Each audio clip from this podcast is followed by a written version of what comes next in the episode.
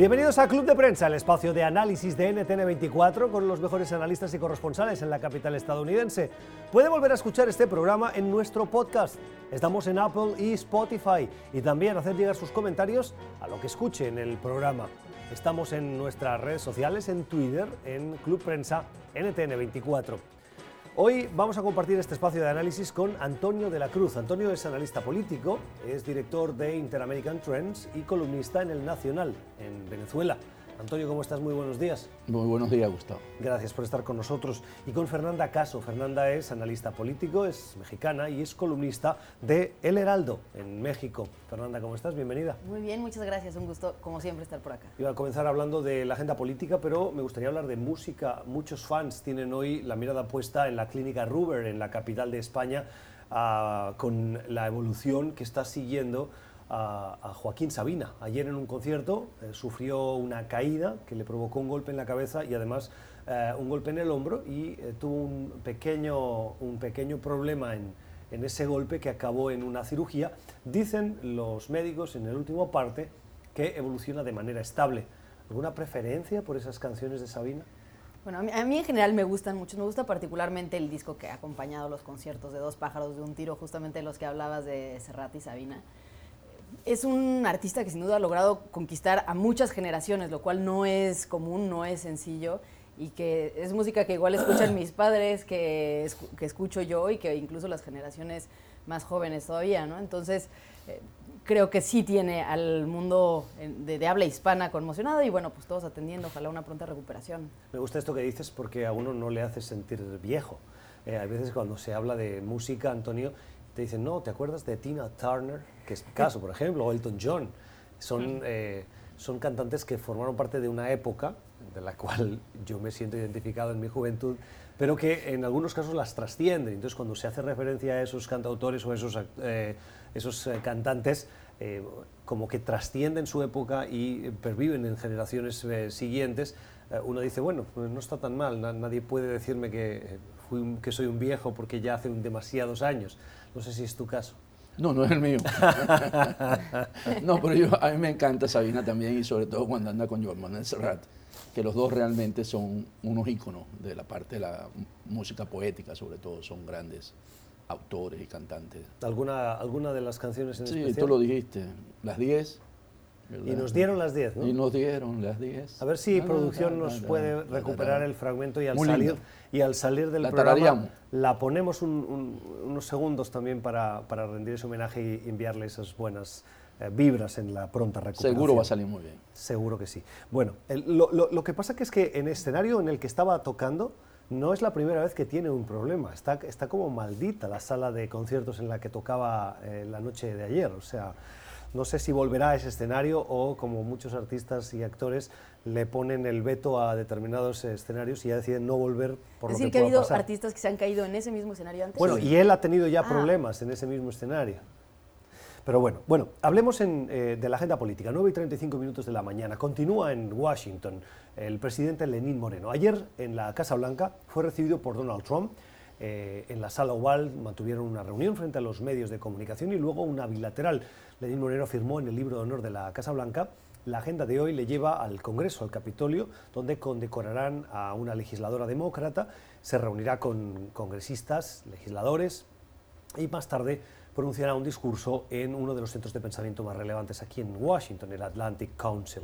Esa agenda bilateral que lleva a, nos decía ayer un analista, a Ecuador a buscar la apertura económica en Estados Unidos y quien tiene más que ganar en esa recuperación de esa relación bilateral es el Ecuador más que Estados Unidos. ¿Estás de acuerdo, Antonio? Sí, eh, porque Ecuador es, hay, que, hay que resaltar un hecho que habían, han pasado, habían pasado 17 años desde que no visitaba un presidente ecuatoriano la Casa Blanca. Entonces, claro, es la transición de ese modelo de Correa ¿verdad? el socialismo del siglo XXI a la democracia en Ecuador. Entonces, en ese impulso que Lenín Moreno ha querido dar, modernizar Ecuador, ¿verdad? recordemos que los conflictos que tuvo recientemente ¿verdad? fue por el aumento del precio del, combustible, porque quiere ajustar la economía a una economía más de mercado. Entonces, venir a Estados Unidos y reunirse con Trump, donde Trump está pensando hacer un, una bilateral con, con un acuerdo de, de comercio, similar al que hizo con México y Canadá, dice que ese debe ser, pero para Lenín Moreno él dice que le gusta más el que tiene con la Unión Europea, ¿verdad? En la que ellos exportan ahí rosas, cambures, bananos, ¿verdad? Entonces, realmente creo que abre una oportunidad y, además está abierto al Fondo Monetario Internacional y al Banco Mundial. Entonces, Lenín Moreno está tratando de reconstruir esa economía que eh, Correa dejó postrada, ¿verdad? En términos después de la caída de los precios de los commodities, él trata de recuperarla y ver si puede insertarla nuevamente en una economía dinámica como debe ser. Creo que no podemos separar esta visita de las elecciones que se acercan, tanto en Estados Unidos como en Ecuador el año que viene.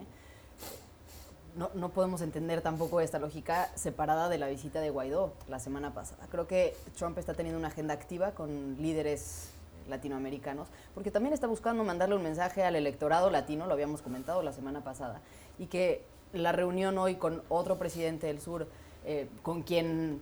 Eh, restaurando relaciones con un país con quien, como bien decías, no se tenían relaciones, digamos, cordiales, amistosas desde hace más de 17 años, creo que sí marca parte también de la agenda en Estados Unidos. ¿no? Lo que Trump haga es algo que va a trascender a los medios, es algo que le va a mandar un mensaje al electorado que hoy todavía está decidiendo por quién votar y que tal vez había sentido alejado de la política de Trump, particularmente por las decisiones en materia migrante. Creo que ese es en, en un sentido, pero por otro lado también en Ecuador vienen elecciones el próximo año. Esta decisión de Lenín Moreno, pues también es para mandarle un mensaje a su electorado de las acciones que todavía su gobierno está tomando y que el gobierno no se ha acabado, ¿no? que siguen trabajando y que se siguen, se siguen consiguiendo logros. Interesante. Hay todo un tema de seguridad hemisférica.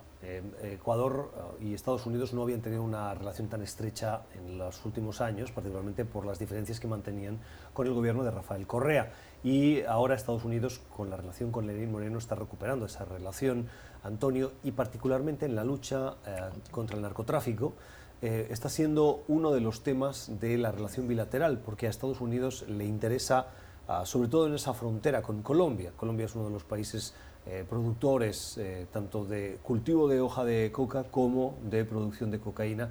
Imagino que a Estados Unidos también le interesa mantener ese control en el territorio para asegurar que esas redes de narcotráfico eh, encuentren cada vez menos espacios para seguir operando. Sí, es correcto. Recordemos que eso también le ha hecho mucho énfasis a Colombia, al gobierno colombiano, en tener que acabar con esas hectáreas que encontraron, ¿verdad?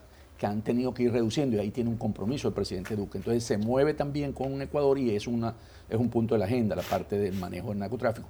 Pero también vemos con el cambio de gobierno en Bolivia que ahí también están haciendo un esfuerzo. Se ve que esa es una de las líneas de acción del gobierno Trump en términos de reducir la exportación de cocaína a Estados Unidos. Sin embargo, recordemos que toda esa cocaína pasa por Venezuela generalmente, que viene al norte.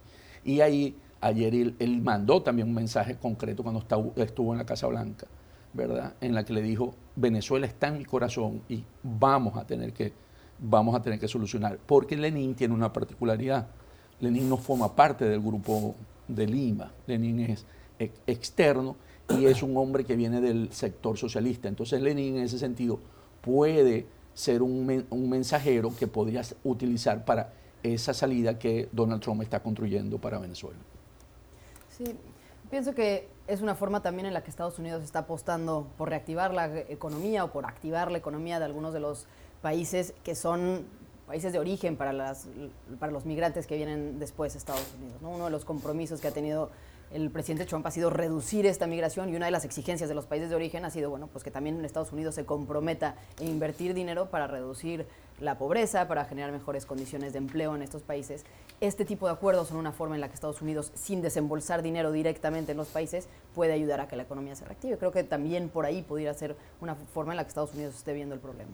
Claro, lo que sorprendería en ese caso es, por ejemplo, cuando Estados Unidos ah, da marcha atrás en inversiones en Centroamérica donde tiene un problema de migrantes.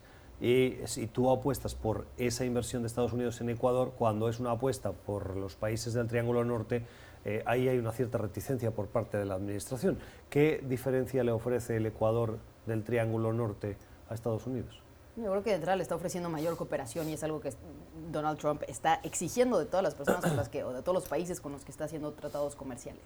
Si Lenín Moreno piensa que van a negociar en una situación de igualdad, pues creo que es muy alejado de la realidad, ¿no? Y por la mañana escuchaba comentaristas de una emisora local en Ecuador decir, bueno, queremos eh, negociar con Trump, pero manteniendo siempre los principios de soberanía, de independencia, que sea en condiciones de, igualdad. Y creo que ese sí es un escenario complicado si quieren conseguir el favor de Estados Unidos en un momento en el que Estados Unidos pues, no necesita abrir de esta manera sus relaciones comerciales con el país. Va, va a ser complicado, va a ser complicado partir de ahí. Creo que Ecuador tiene desde dónde negociar, porque también si no tiene una economía que a Estados Unidos le puede interesar, pero Donald Trump no negocia suavecito, ¿no? Es, es, un negociador muy frontal que además exige y creo que va a exigir cooperación política. Yo creo, yo creo que el tratado con México y Canadá, ¿verdad?, marca una referencia para Donald Trump. Y si algún país quiere insertarse en una relación, en un tratado con Estados Unidos, ese va a ser un buen modelo a seguir, a, a verlo, cómo está concebido. Yo pienso que si los países latinoamericanos quieren una relación en esos términos, con Estados Unidos un tratado, van a tener que estudiar el tratado ese porque él lo sigue apuntando que es el mejor tratado que él ha conseguido. Entonces, y lo hace con ese énfasis, o sea, él lo está diciendo, este va a ser el modelo.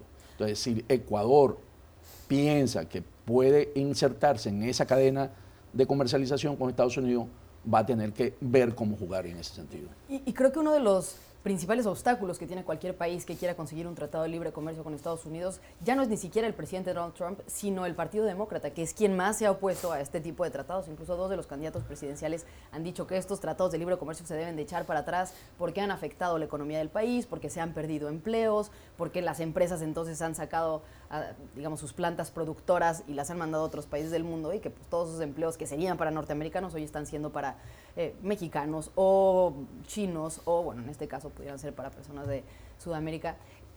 En ese sentido, creo que una parte importante de la negociación de cualquier líder que quiera negociar este tipo de tratados con Estados Unidos tiene que pasar por los dos partidos. Interesante. Bueno, antes de cambiar de asunto y hablar del coronavirus, eh, quiero preguntarte, Antonio, en esa reunión bilateral también hablaron de Venezuela. Más adelante hablaremos de Venezuela, pero eh, ¿qué le puede aportar a Ecuador a la cuestión venezolana? Antes has hablado del Grupo de Lima. El, eh, Lenín Moreno no es, forma parte del Grupo Lima, es una voz independiente y es del, viene, ¿verdad? Fue el heredero de, Correa. En ese sentido, él es un hombre que viene de la izquierda y él tiene conexiones, por ejemplo, con la izquierda latinoamericana y en donde él podría buscar y ayudar a que en Venezuela se llegue a la solución. Cuando dices izquierda latinoamericana, hablas de Lula, la, por ejemplo? La izquierda democrática sí, latinoamericana. Lula, eh, con los mismos mexicanos, ¿verdad? Con con la gente de, de López Obrador con el mismo sector de los argentinos, los, los kirchneristas. ¿Verdad? Él tiene acceso e, a, ese tipo, no los líderes tradicionales, pero sí en términos horizontales. ¿Y eso podría contribuir a buscar soluciones? sí, claro, por supuesto, porque ¿qué ocurre? Tienes que buscar eh, vasos comunicantes con, con, Venezuela que hoy aparentemente no están construidos. Por ejemplo, España, que se podría hacer, hoy no es visto como tal se ve más bien con tendencia a una mantener a Maduro en el... no, ya, ya, que hablamos de Venezuela, pues hablemoslo, hablemoslo en esta parte del programa y mencionas el caso de Pedro Sánchez. Sí, el viraje, el viraje de Pedro Sánchez es, es muy llamativo. En campaña electoral reconoció a Juan Guaidó y en el gobierno lo, lo reconoce como líder de la oposición. A, y hay una gran incertidumbre en, dentro de la Unión Europea por esa posición de Pedro Sánchez eh, y particularmente de la comunidad latinoamericana que ve a España como lo que había sido un bastión en esa lucha para enfrentar al régimen de Maduro y quien no y que vamos está dando una marcha atrás eh, que en el fondo tú crees que eso beneficia al final a Maduro eh, y tiene quiero agregar que tiene también preocupado la administración de Trump ese viraje o sea no solamente Europa o sea, el hecho de lo que ocurrió con la visita de Delcy, ¿verdad? Eh, Rodríguez, vicepresidenta, en, Madrid, eh, y que fuera atendida por un ministro o secretario de organización del PSOE, el ministro de Fomento, eh, eso genera un contacto de muy alto nivel cuando ella está sancionada por la Unión Europea. Entonces, eh, ¿Qué ocurre, básicamente? Sí, perjudica un poco a Maduro porque cualquier intención de que el gobierno de, España quiera intervenir para buscar una solución en Venezuela se va a ver parcializada. ¿Qué pasa? Eh, eh, cuando tú dices que en el gobierno interino, cuando, él, cuando sale Rajoy de la presidencia de gobierno y él asume, ¿verdad? Y él puede administrar por los presupuestos que venían, se extiende. En ese momento, el electorado, él tenía que mostrarse como un hombre que tenía, porque estaba en campaña en ese momento para la... Pero ahora el gobierno se lo sostiene básicamente Podemos. O sea, si Podemos rompe esa coalición, eh, el presidente del gobierno no se sostiene en la, próxima aprobación de presupuesto. Entonces, los votos de Podemos son muy importantes en el Parlamento para, eh, ¿cómo se llama?, el presidente de, gobierno. Entonces, ¿qué ocurre? Él está negociando, siempre piensa en cómo sostenerse en el, gobierno. Entonces, ahora con este... ¿Y eso no lo piensan todos los presidentes que están en el ejercicio? Sí, claro, pero él tiene una posición débil en ese sentido, ¿no? Entonces, ¿qué pasa? Eh, Podemos tiene esqueletos en el closet con el chavismo, porque fue financiado, porque fue pagado en muchos secretos.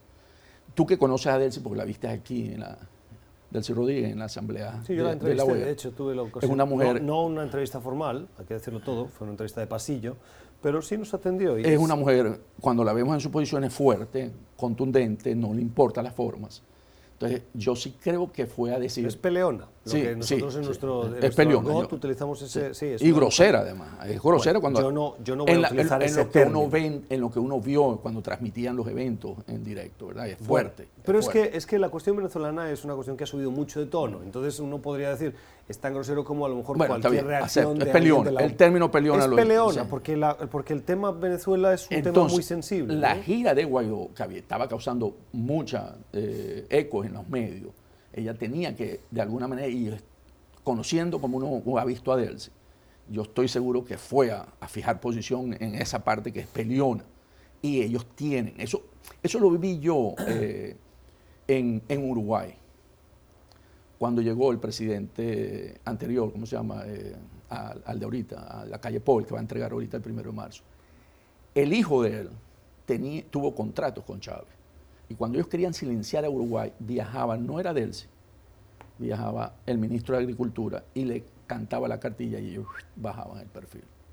Entonces, yo lo que estoy viendo de lo que pasó en España es que le fueron a decir, si ustedes realmente nosotros vamos a tener una posición más fuerte contra Podemos, y Podemos si desestabiliza el gobierno de Sánchez.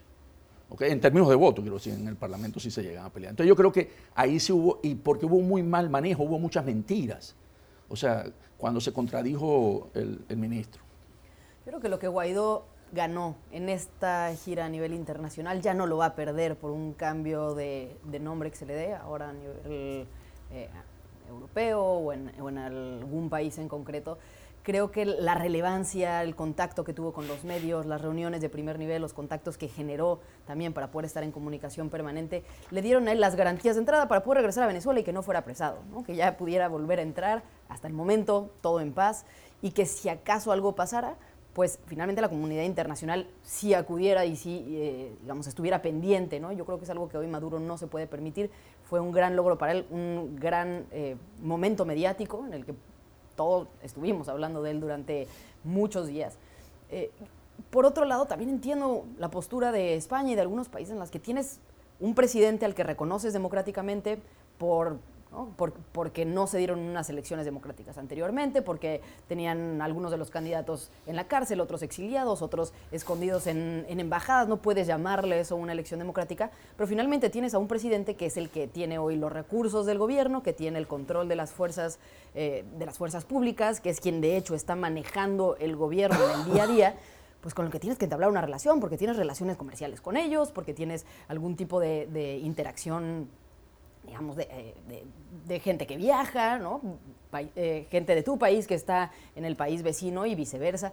Es decir, no puedes negar la realidad de que Maduro hoy está gobernando en Venezuela. Entonces, por mucho que un gobierno quiera reprocharle los valores democráticos, quiera reprocharle que no se hayan dado elecciones, pues tienes que lidiar con esta doble realidad creo que también exigirle a todos los países que se mantengan en absoluto silencio y que también abandonen, por ejemplo, a españoles que están viviendo en, Venezuela o que no tengan este tipo de contactos de gobierno mediante los cuales ellos también puedan resolver eh, cuestiones, como decía, comerciales, migratorios, etcétera, pues también sería complicado.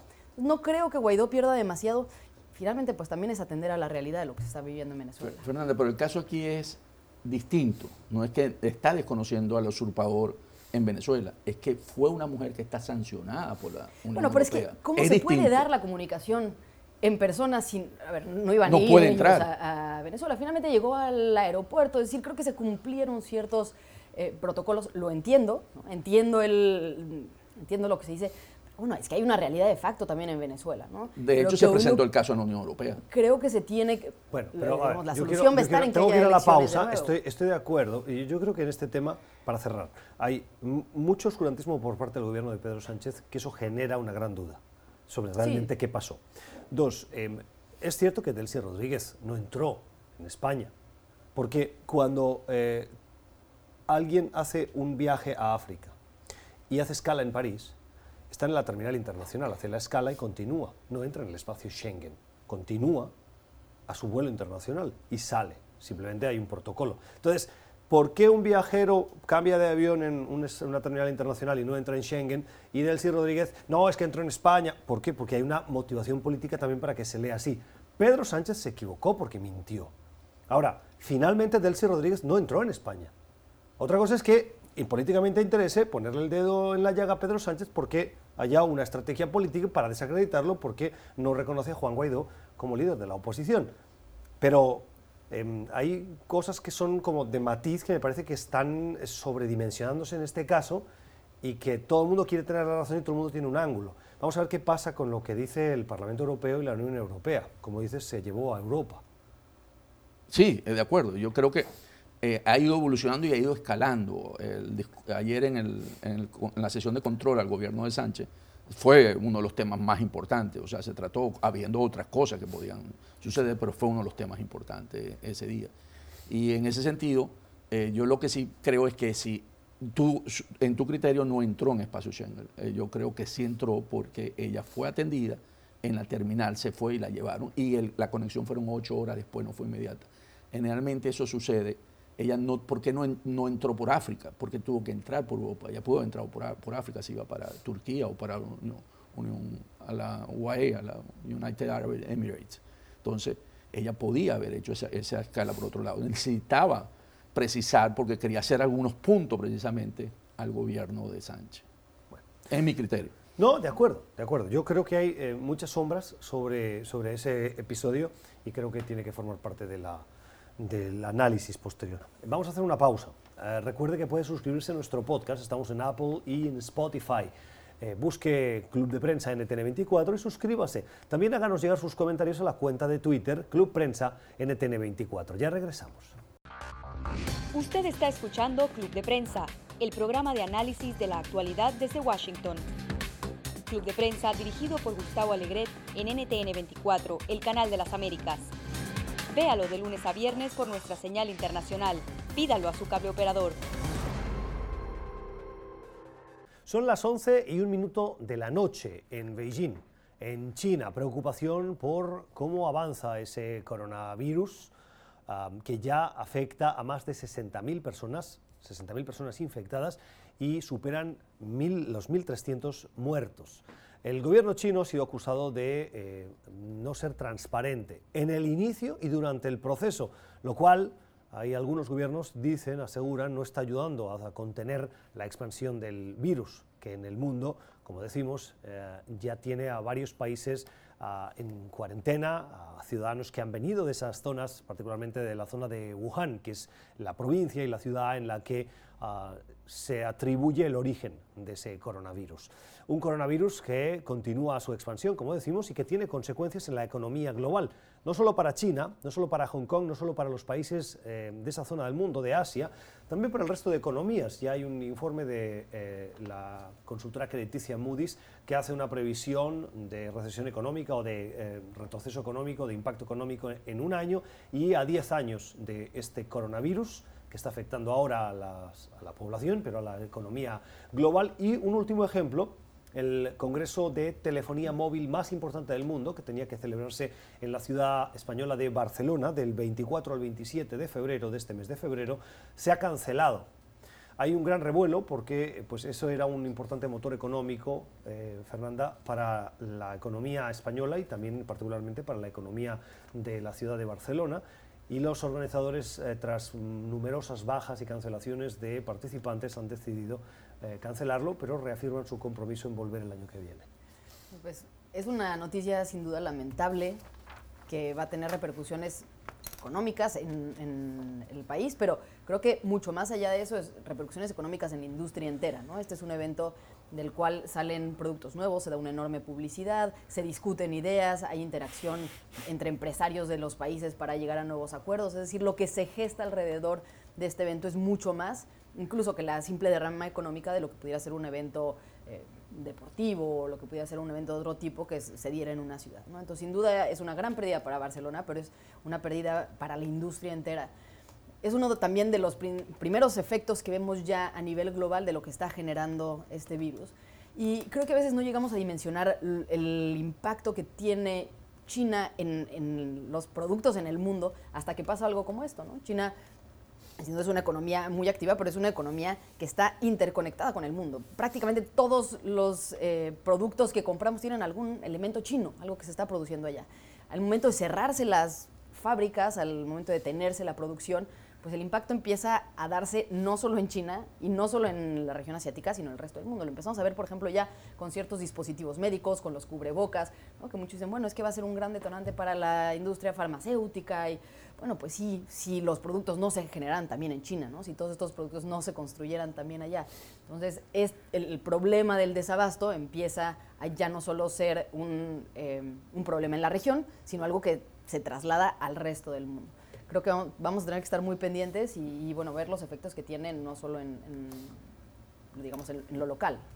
Yo creo que hubo, se disparó un, miedo al el, el, virus del miedo. Pues hay un miedo ahí porque hay dos eventos mundiales que se están sucediendo en Ámsterdam con compañías como Sony, ¿verdad? Y otras empresas del sector de que se trata, y una en Singapur, y no están suspendidos.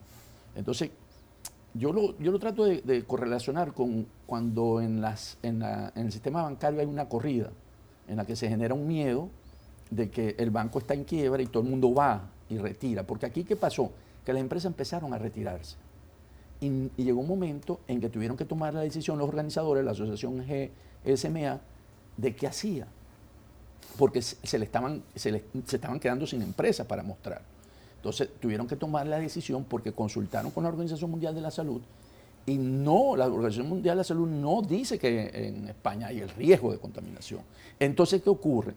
No, de hecho ha habido críticas al, por la al quedarse sin los la, ecología, como lo llaman, entre los, los que son hacedores de la, de la tecnología y los receptores y todo eso, ellos tuvieron que tomar y tuvieron que tomar la decisión de fuerza mayor, porque eso genera unas consecuencias de pago. Las pérdidas están estimadas en 200 millones de euros. Entonces, ¿cómo va a quedar? Lo único que están buscando es que no se vaya para el próximo año de Barcelona. Y como tenían el contrato hasta el 23, ¿verdad? 2023, tratar de ver si este año, con las pérdidas que ocasiona, se pueda extender eso y quedarse uno o dos años más en Barcelona. Porque el gran temor es que pierdan la sede en un futuro, porque hay una lucha ahí por quitar porque es una es uno de los encuentros más importantes hoy en tecnología en lo que refiere a lo que viene el futuro, inteligencia artificial y 5G, que hay una pugna muy fuerte entre Estados Unidos y China. Yo entiendo que la Organización Mundial de la Salud no ha dicho que la gente no viaje, sí ha dicho que se reduzcan, que no se hagan los viajes que no son estrictamente necesarios de China o hacia China, que pues esta sí era una, un, un evento que iba a generar muchos viajes justamente de este país que iba a ser muy difícil controlar.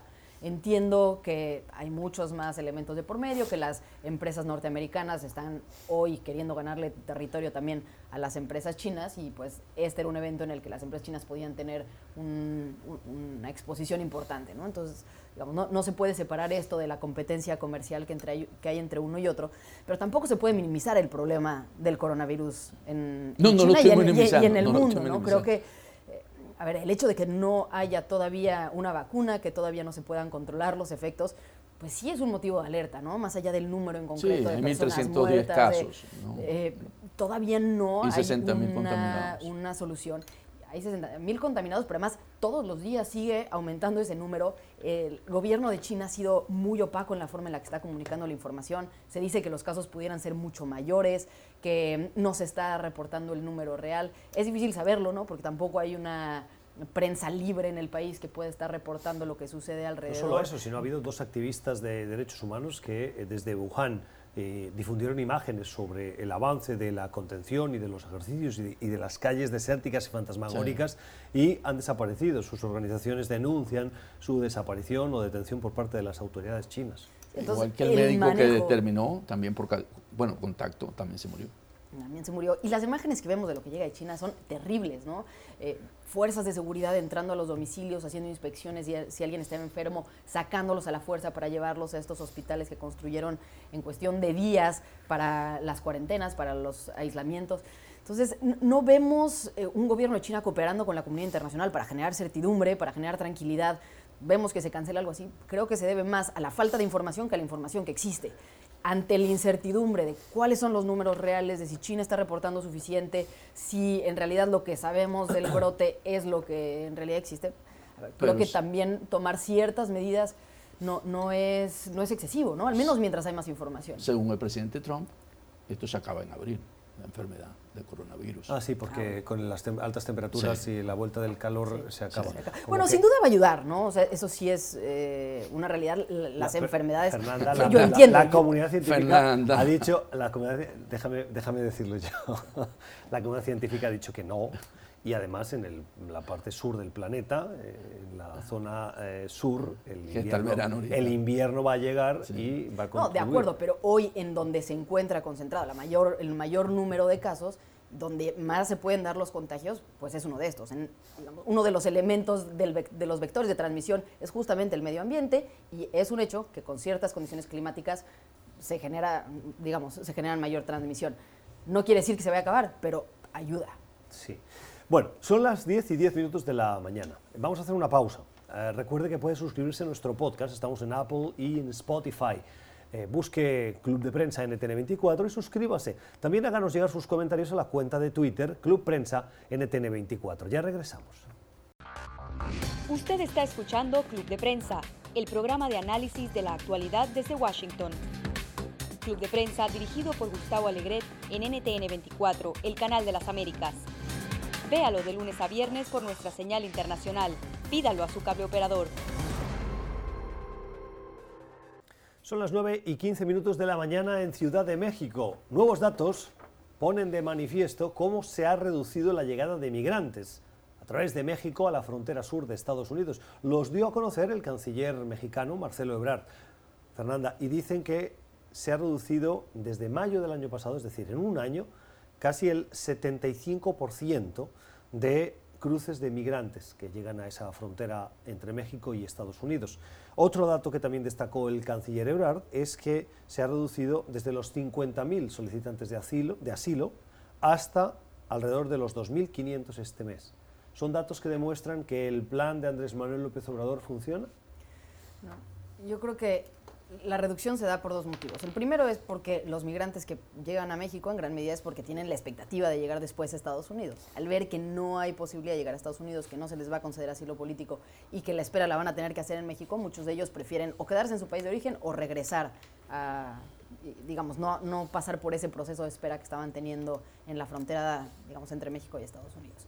Y la otra es el papel muy lamentable que ha tenido el gobierno mexicano en el trato que ha dado a los migrantes en la frontera sur. Vemos estas imágenes en donde mucho se critica eh, desde México hacia el gobierno de Trump la política de separación de familias.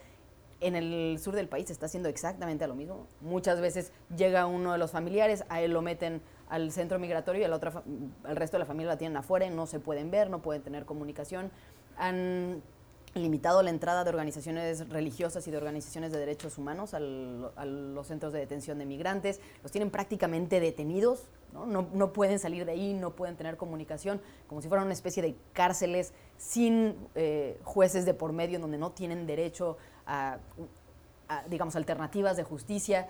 Eh, el, el uso de la Guardia Nacional, que son militares tratando con la detención de migrantes, es decir, es gente que no está capacitada para el trabajo con civiles, que no está capacitada en derechos humanos, para lo que está capacitada es para enfrentarse a un enemigo y matar, no, tiene la capacitación para lidiar con migrantes que vienen huyendo de la pobreza, de condiciones de violencia. Es decir, el manejo que ha dado el gobierno mexicano de esta situación sí ha sido muy lamentable.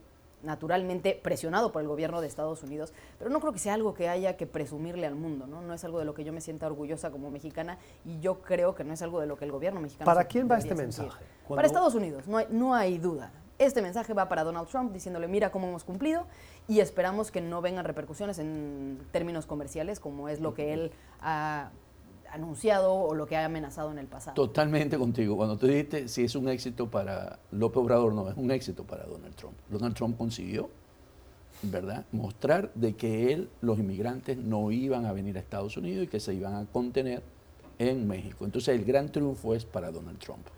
El que hayan logrado reducir de cada cuatro, que nada más llegue uno, tres se quedan, para ponerlo no en porcentaje, porque a veces uno pierde, ¿verdad? De cada cuatro, uno es el que se queda tres se van. Eso quiere decir que es un éxito de, la política de Trump. Él lo va a usar en su campaña electoral, por supuesto, va a decir, y esto es un mensaje para ellos, como estamos en el año electoral, México en ese sentido, podríamos decir, como diría eh, Maduro, es un cachorro del imperio.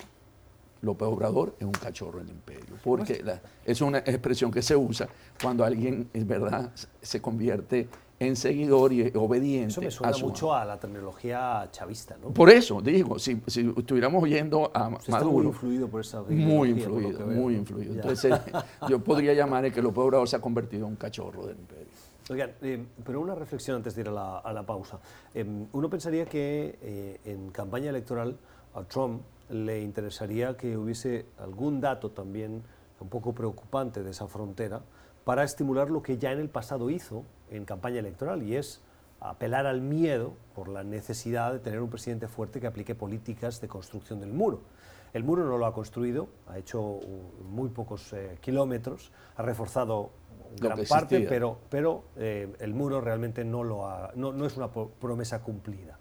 Em, me parecería que él en su estrategia, el hecho de que tuviese algún episodio de llegada de migrantes le podría ser más beneficioso que no unos datos de reducción que le den al mensaje a la nación de que ya no es necesaria. Gustavo, estamos en la segunda etapa, ¿verdad? Él tiene que mostrar gestión, que él cumple.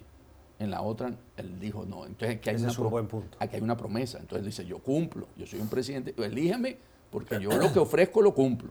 Entonces aquí está cumpliendo. Sí, yo coincido. Vemos el, incluso el cambio de su mensaje electoral. Mientras uno era vamos a hacer a América grande de nuevo, ahora es vamos a mantenerla grande, ¿no? Porque ya se dio el primer paso y ya estoy dando resultados. Sus mensajes de campaña todos han sido sobre cómo se ha detonado la economía, cómo se ha reducido la migración, cómo se ha protegido Estados Unidos de, las, eh, de los riesgos internacionales. Entonces coincido con Antonio, se ha, eh, digamos, va en concordancia con este nuevo modelo de mensaje para su segundo periodo.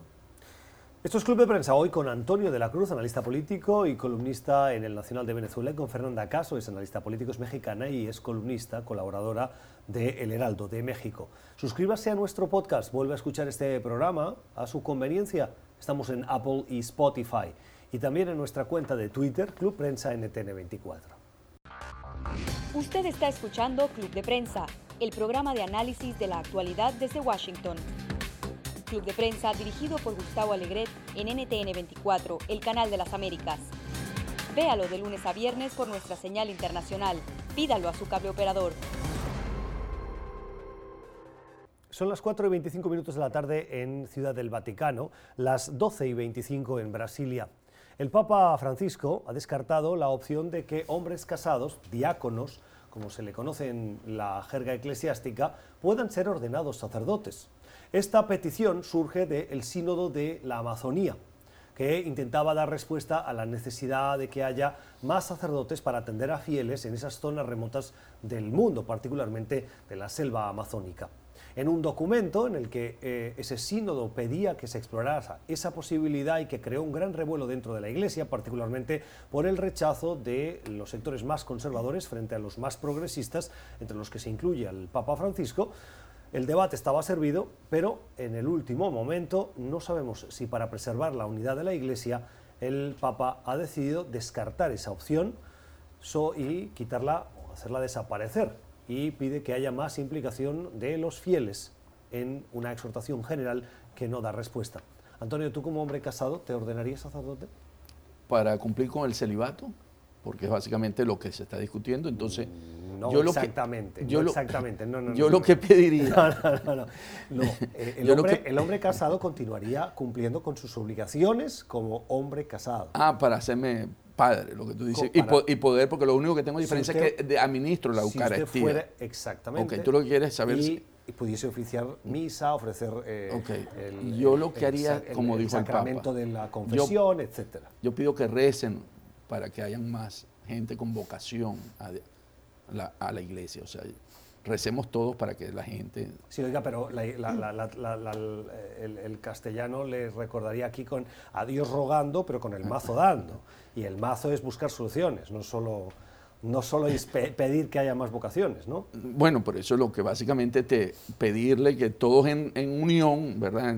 Logremos que los jóvenes, las nuevas generaciones, entiendan su rol con Dios. Entonces que se administren. Bueno, ¿usted está a favor de que los diáconos Se ca- casados Sí, sean sean sí, claro que sí. En la, en, la, en la parte protestante ocurre y no hay ningún problema en el sector. sí. A mí me parece inconcebible que en el 2020 se esté discutiendo esto. Que, que, digamos, a mí más allá de un asunto de si hacen falta o no hacen falta ministros, creo que es algo, se tendría que estar discutiendo el celibato en, en términos mucho más profundos, ¿no? Como teológicos, cuál es el sentido de esto, cuáles son los resultados que ha tenido, los efectos que ha tenido, y sobre todo, ¿por la, qué de- la limitar? denuncia de abuso de niños. A ver, no, no, digamos, yo no vincularía estrictamente, porque yo creo que hay muchos eh, hombres no casados que para nada eh, tienen- han cometido estos crímenes, ¿no? Pero sin duda hay mucho que revisar sobre estas políticas y los efectos que han tenido y si en el fondo no se está promoviendo justamente que haya eh, actitudes por parte de curas que por intentar mantener el celibato acaban escondiendo eh, familias fuera de la iglesia, eh, la mujer acaba no estando protegida porque no está eh, re- reglamentada bajo la ley. Es decir, creo que hay una serie de, de situaciones de facto que se dan alrededor que se tienen que atender y no se pueden evaluar como si no existieran, ¿no? No se puede pretender que no existen en estos debates. Y en segundo, la ordenación de las mujeres. Y creo que va muy vinculado parte del debate que se tiene que tener es, bueno, porque en el 2020 sigue habiendo una institución que excluye a las mujeres de, una de, la, de la labor principal que se tiene dentro de la iglesia. Creo que es algo que se ha pedido desde hace mucho, pero que ni siquiera este papa, que ha sido tal vez el más progresista que se ha tenido en la historia, está dispuesto ya a tomarlo por los conflictos que hay dentro de la propia iglesia. En un momento en el que la iglesia está perdiendo feligreses en todo el mundo, pienso que estos son justamente los debates que se tendrían que estar dando para conectar con las nuevas generaciones. Sí, de acuerdo. De acuerdo. Así terminamos con las opiniones hoy de Fernanda Caso y de Antonio de la Cruz. Gracias por la generosidad de su tiempo y por habernos acompañado. Pueden suscribirse a nuestro podcast en Apple y en Spotify y releer los comentarios o dejarnos el suyo en la cuenta de Twitter en Club Prensa NTN24. Volvemos mañana a la misma hora. Que tengan una feliz jornada.